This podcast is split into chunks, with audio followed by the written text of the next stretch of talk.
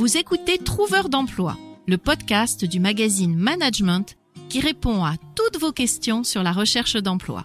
Je suis Christelle Defoucault, auteure et ancienne recruteuse. Chaque vendredi, je vous donne plein de conseils pour vous aider à trouver un job ou un stage. Si vous avez des questions, vous pouvez me les poser sur LinkedIn, mais aussi sur notre nouveau répondeur au 01 73 05 45 27. Trouveur d'emploi, le premier podcast qui vous aide à trouver un emploi.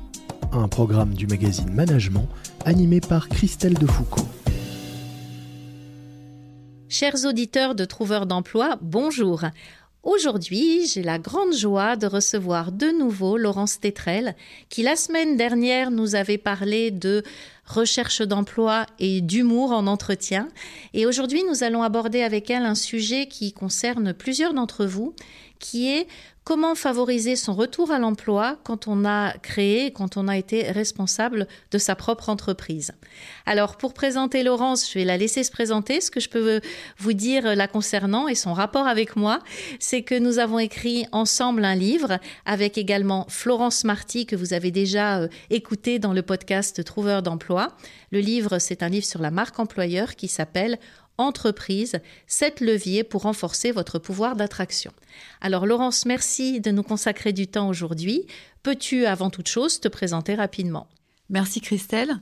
Euh, donc je suis euh, Laurence Tetrel. J'ai euh, travaillé, j'ai un peu plus de 25 ans d'expérience professionnelle et à des statuts différents, donc statut salarié, aussi entrepreneuriat, puisque aujourd'hui je suis gérante de ma propre euh, société et j'accompagne des startups. Bah, ce sujet me tenait à cœur parce que euh, à un moment de ma vie, je me suis posé la question, après avoir créé ma propre structure, de retourner à un statut salarié. Alors, je n'y suis pas arrivée, hein. j'arrête le suspense tout de suite. ça n'a pas été possible. Et c'est pour ça que je, je, trouvais intéressant éventuellement de partager cette expérience pour expliquer pourquoi ça n'a pas été possible. Alors, est-ce que ça venait de toi la faute, enfin l'erreur? Est-ce que ça venait des recruteurs et du regard qu'ils posaient sur toi? Moi, ce qui m'intéresserait de savoir aussi, c'est euh, euh, quels, sont les freins dans les yeux d'un recruteur euh, quand il voit arriver quelqu'un qui a été dirigeant de sa propre boîte et quels peuvent être les freins ou, les points positifs? Alors, comme j'ai fait aussi pas mal de recrutement, c'est vrai que je m'étais interrogée sur les deux points de vue, on va dire. En l'espèce, me concernant, je pense que le sujet était plus de mon côté. Ça ne s'est pas fait à cause de moi. Euh, je reviendrai peut-être là-dessus. Euh, sur les sujets euh, que les, recruteurs, en tous les cas, peuvent anticiper et, redouter, ben, c'est le fait de, à partir du moment où on a été son propre chef pendant X, X années, X années pardon, ben, on peut s'attendre à avoir un, une personne ingérable, un électron libre euh, qui va pas rentrer dans les process, va pas se plier à l'ordre euh, d'un chef. Donc ça, c'est, je pense, la, première crainte en fait quand on a, euh, quand on est recruteur.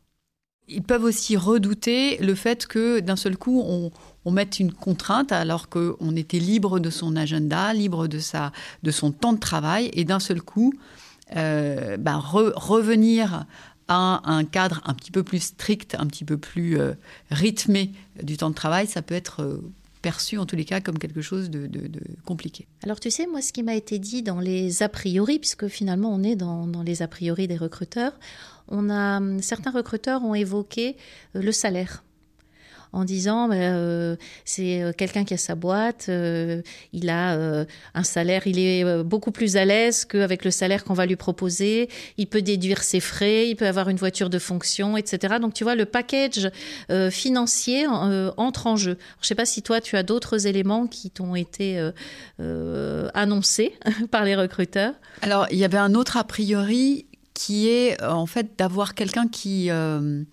bah, forcément, quand on est chef d'entreprise, on touche à tout. Donc, qui a plutôt tendance à donner son avis sur tout. Et, alors qu'on ne lui demande pas, hein, soyons clairs.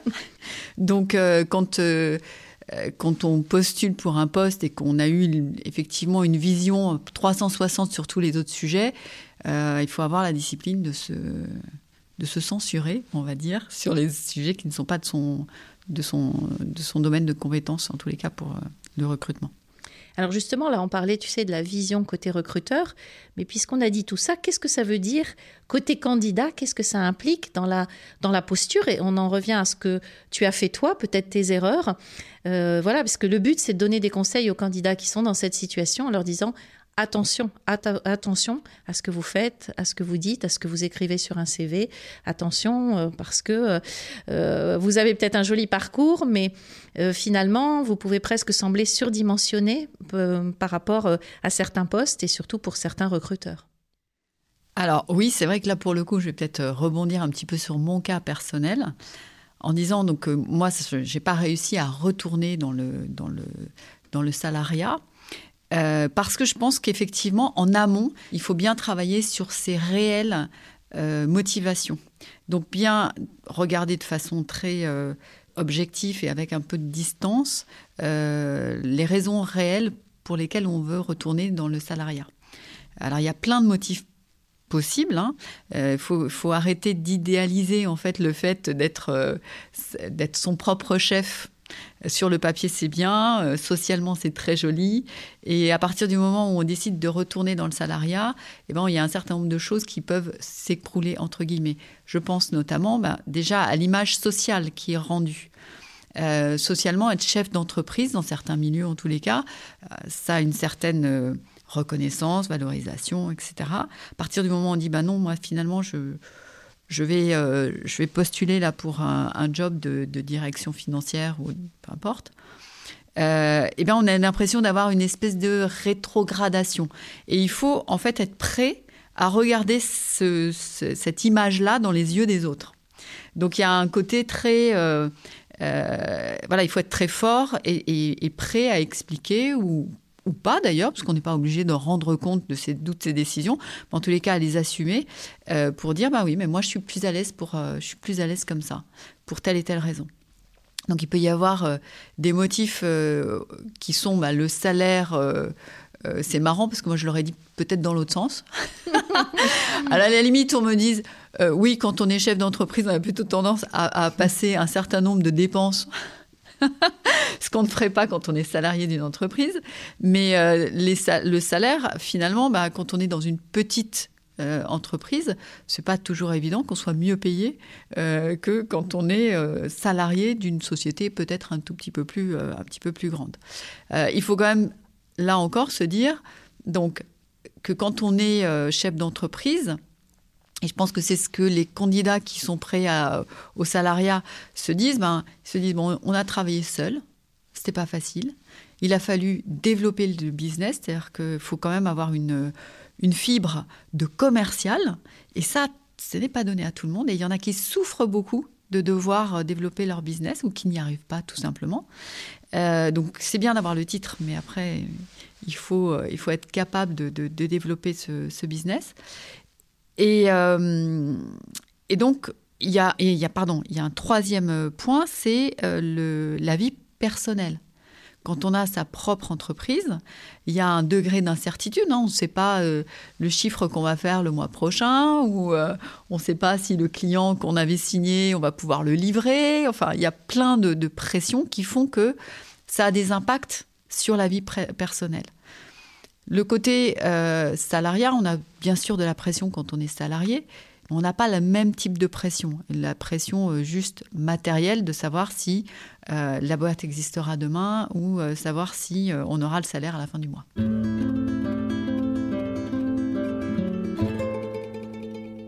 Et alors ça, ce sont les questions que l'on doit se poser avant. Finalement, c'est faire un état des lieux et puis surtout avoir un état d'esprit avant de démarrer sa recherche. Mais ça va nous permettre aussi de nous positionner. Tu vois, tu as dit quelque chose d'intéressant. Tu as dit, quand on est chef d'entreprise, quel que soit son métier, on est commercial. Bon, bah, c'est euh, euh, une qualité, une compétence que l'on peut vendre, à mon avis, en entretien. Parce que là, le but, c'est de le faire en sens inverse, de dire qu'est-ce que je peux vendre en entretien? Ben, je peux vendre euh, peut-être mes capacités commerciales, par exemple. Qu'est-ce qu'on peut vendre aussi quand on a été chef d'entreprise? Est-ce que c'est pas l'adaptabilité? Est-ce que c'est pas le côté multitâche? Qu'est-ce que tu vendrais, toi, justement?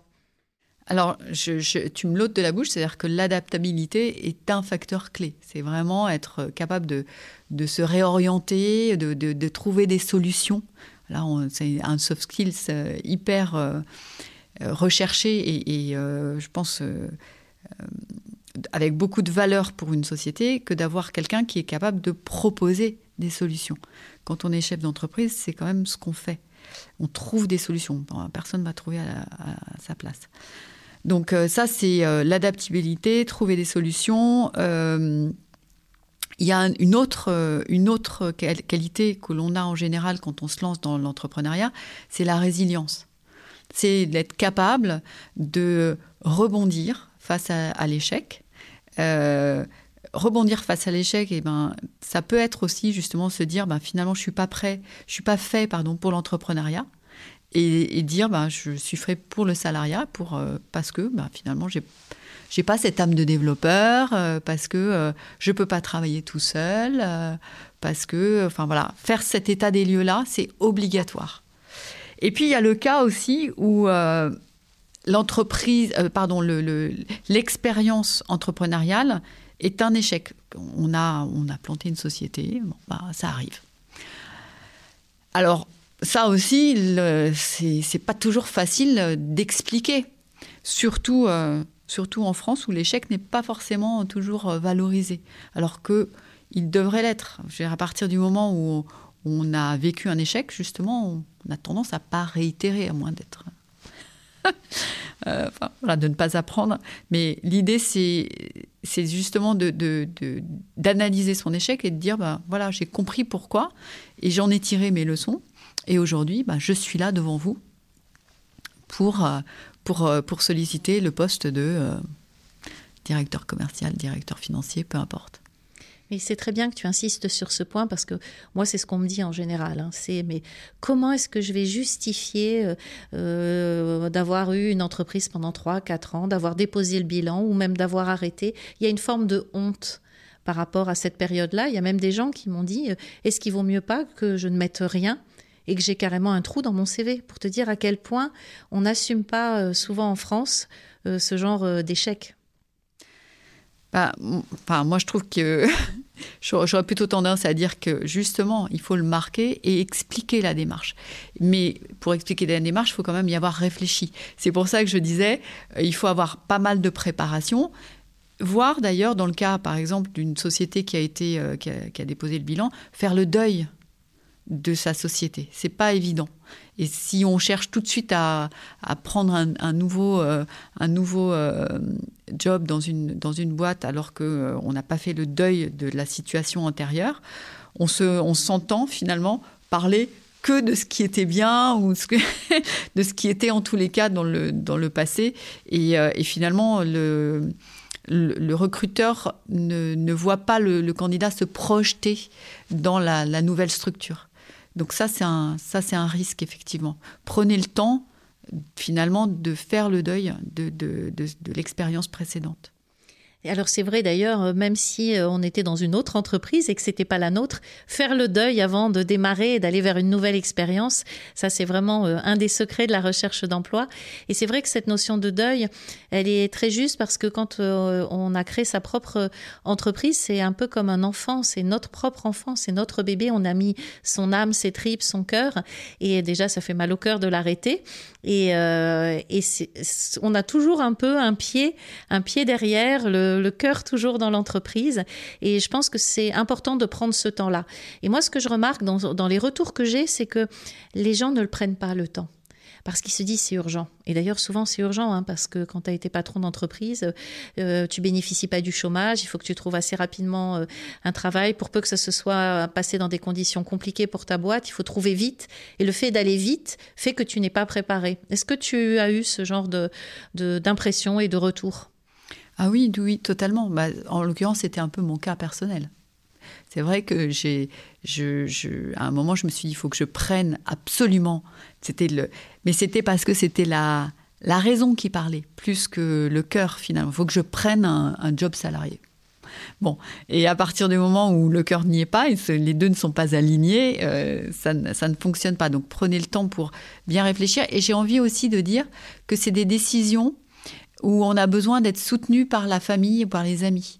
Euh, donc là, ce que tu disais est, très vrai euh, euh, tout à l'heure, Christelle, sur l'image en fait que on a que l'on que l'on renvoie en fait est, très importante et on a besoin d'avoir une image valorisée même si la société on n'arrive pas à, mener à bout son expérience.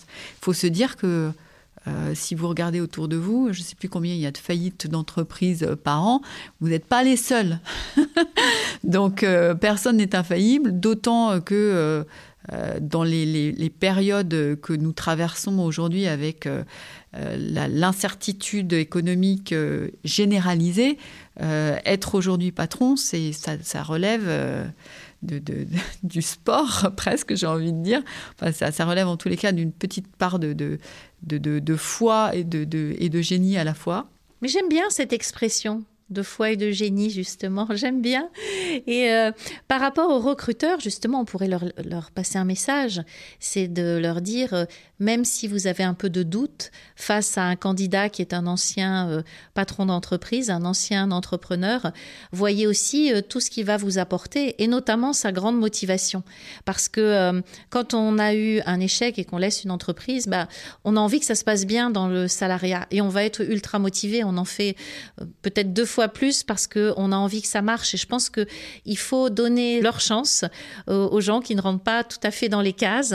Et euh, il faut leur permettre aussi de s'exprimer dans des spectres plus petits qu'un large spectre du management d'une entreprise. Est-ce que tu as quelque chose à rajouter par rapport à ça, Laurence? Euh, non, je, ne peux que qu'abonder dans ton sens en fait. je pense qu'effectivement, c'est des candidats qui ont une couche, on va dire, de euh, un petit peu supplémentaire même, euh, puisqu'ils ont été responsables parfois d'autres salariés, et donc euh, qui ont une qui sont, qui sont peut-être même des, personnes qui peuvent être des vrais soutiens pour les, chefs d'entreprise qui les recrutent, parce qu'ils ont vécu ça.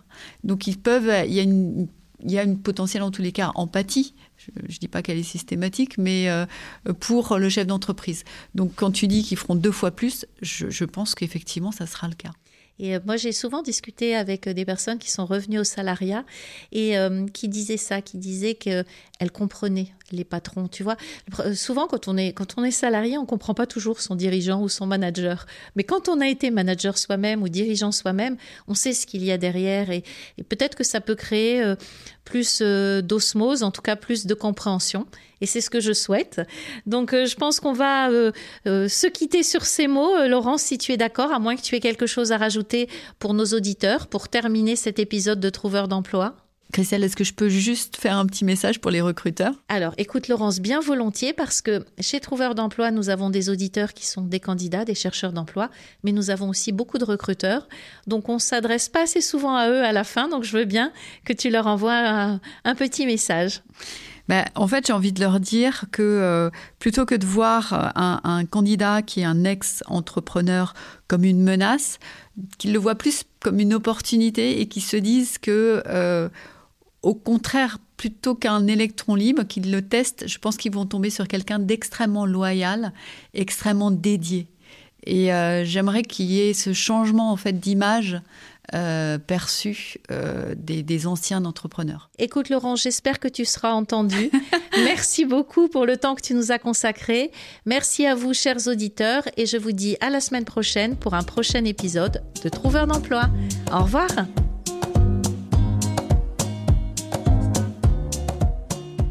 Merci d'avoir écouté Trouveur d'emploi. Si cet épisode vous a plu et que vous souhaitez faire connaître ce podcast au plus grand nombre, mettez-nous des étoiles. Vous venez d'écouter Trouveur d'emploi, un podcast du magazine Management présenté par Christelle Defoucault et réalisé par Lucas Vibo.